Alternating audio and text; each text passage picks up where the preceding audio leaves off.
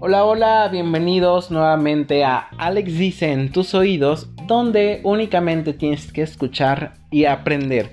Así que hoy de verdad el capítulo va a estar muy, muy interesante. Veremos cuáles son los elementos de nuestro currículum vitae. Así que pongan mucha atención.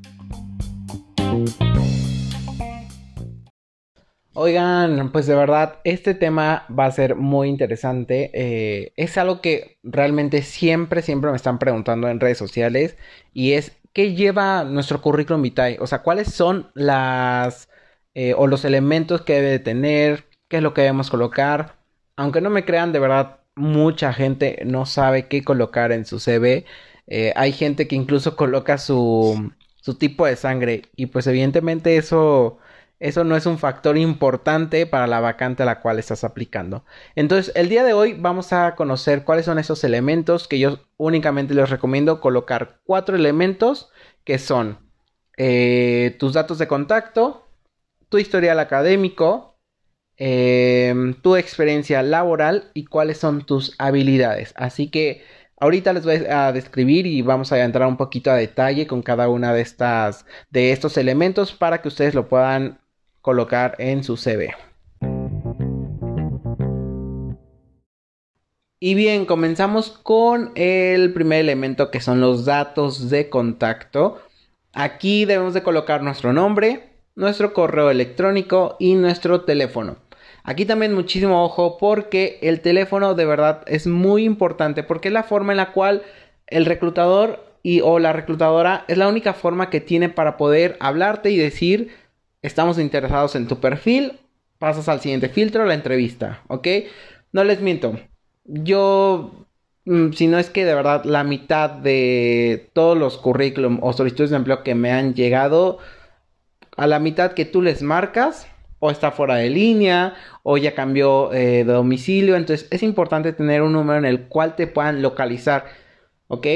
Eh, al igual que tener un correo que estás ocupando, ¿ok? También este correo debe de, ser un poquito profesional, no hay que poner el correo que teníamos de hace, cuando teníamos 12 eh, años, ¿no? Entonces, estos elementos de verdad son muy importantes, colocar ahí el correo, teléfono, que sean lo más actualizados posibles y también muchas veces me preguntan si es necesario colocar la dirección. Y a veces por temas de seguridad yo recomiendo que no lo hagamos, al menos que coloques únicamente la colonia. ¿Me explico?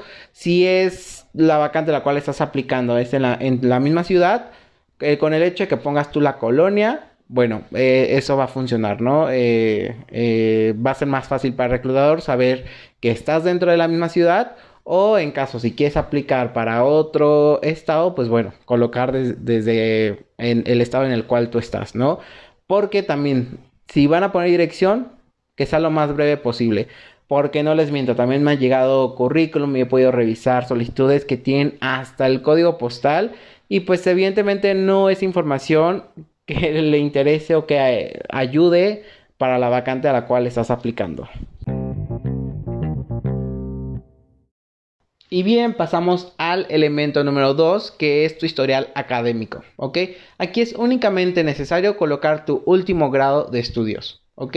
En caso si la vacante a la cual aplicas eh, solamente necesitas eh, preparatoria, se coloca preparatoria si tienes alguna carrera técnica o si estás eh, cursando ahorita obviamente tu carrera, ¿no? Pero no es necesario colocar tu secundaria ni primaria. De verdad, aunque no me lo crean, sí hay personas que lo hacen y eso hace que tu currículum se llene de información innecesaria, ¿ok? Entonces, este currículum llega a ser casi de dos páginas, como también siempre se los he dicho. Hay que tratar de que nuestro currículum por mucho tenga dos páginas, pero con información valiosa, ¿ok? El hecho de que tú tengas la información de tu primaria, secundaria, pues no es algo relevante para la posición, ¿vale? Entonces aquí hay que tener también muchísimo ojo, último grado de estudios o la, en caso de que estés cursando alguna carrera. Y aquí también podríamos colocar si tenemos algún tipo de curso con el cual también contemos algún certificado o algo que sea eh, que le agregue valor a mi perfil y que haga match con la vacante, ¿ok? Siempre hay que colocar estos cursos que me ayudan obviamente a, darle un, eh, un poquito más de sentido a mi perfil. ¿Me explico? ¿Qué pasa? Por ejemplo, si un profesor de educación física, eh, no sé, tomó un curso de natación, ¿no? Evidentemente va a ser match, pero si él pone que tomó un curso de cocina, pues no va a ser relevante. ¿Me explico? Entonces, hay que colocar ahí cursos que también hagan un match con eh, mi perfil y con la vacante a la cual estoy interesado. Bien, después de estos dos elementos continúa nuestra experiencia laboral. Aquí también muchísimo ojo. Siempre recomiendo colocar los últimos tres trabajos en los cuales hayas laborado o los últimos 10 años de tu carrera laboral, ¿ok? Eh, también hay mucha gente que comete el error de colocar sus 20 años de trabajo en sus 6 trabajos que ha tenido. Entonces también tu CV se llena de información que tampoco añade muchísimo valor y evidentemente pues en cada trabajo tú vas adquiriendo nuevos conocimientos y vas desarrollando los que tuviste desde un principio. ¿Me explico? Entonces, en tus últimos tres trabajos ya, con, ya tienes mayor conocimiento y ya te desarrollaste muchísimo más que en tu primer trabajo o en tu segundo trabajo. Entonces, pues tampoco es funcional que pongas toda tu historial, este, eh, toda tu carrera laboral, ¿ok? Entonces aquí muchísimo ojo, tus últimos tres trabajos o los últimos 10 años de tu vida laboral, ¿vale? Aquí también tenemos que describir eh, muy bien nuestras funcionalidades, qué es lo que hacíamos a lo mejor día con día, cuáles eran nuestras eh, actividades, nuestros objetivos. También aquí es muy importante destacar qué es lo que lograste en cada trabajo, ¿ok? No solamente eh, cuáles sean tus, eh, tus actividades, sino colocar qué hiciste distinto, qué lograste, qué desarrollaste o qué pudiste cambiar. ¿Me explico? Entonces, esto también va a poderle ayudar y dar un plus a resaltar un poquito tu CV. Como último elemento está el de habilidades. ¿Y qué debemos de colocar aquí?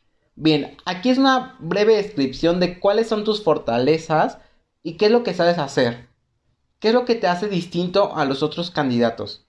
Recuerda que esta vacante a la cual quieres aplicar, pues va a haber también muchísimas personas que también están interesadas.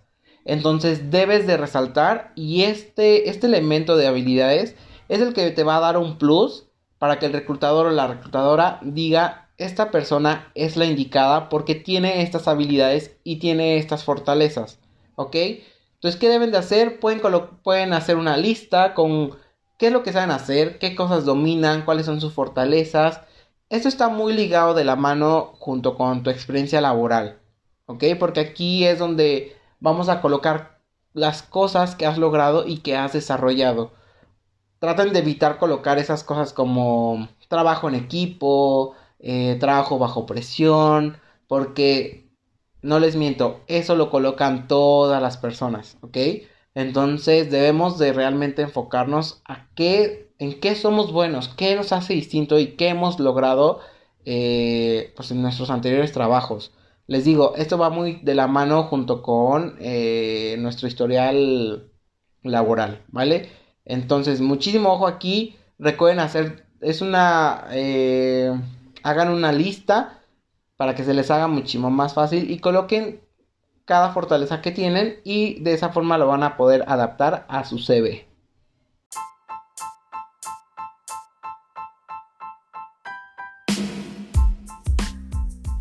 Esos serían los cuatro elementos necesarios que debe de tener un currículum vitae. Recuerden que este documento de verdad es muy muy importante y es el primer paso para comenzar con un proceso de reclutamiento.